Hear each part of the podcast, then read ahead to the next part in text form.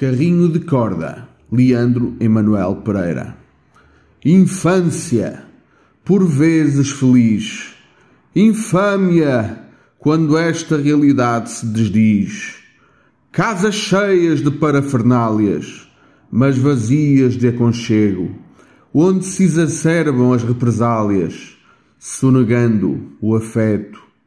Por outro fado, lares onde abunda o amor, refeições de sabor aflorado, mas sobretudo onde se respeita a dor.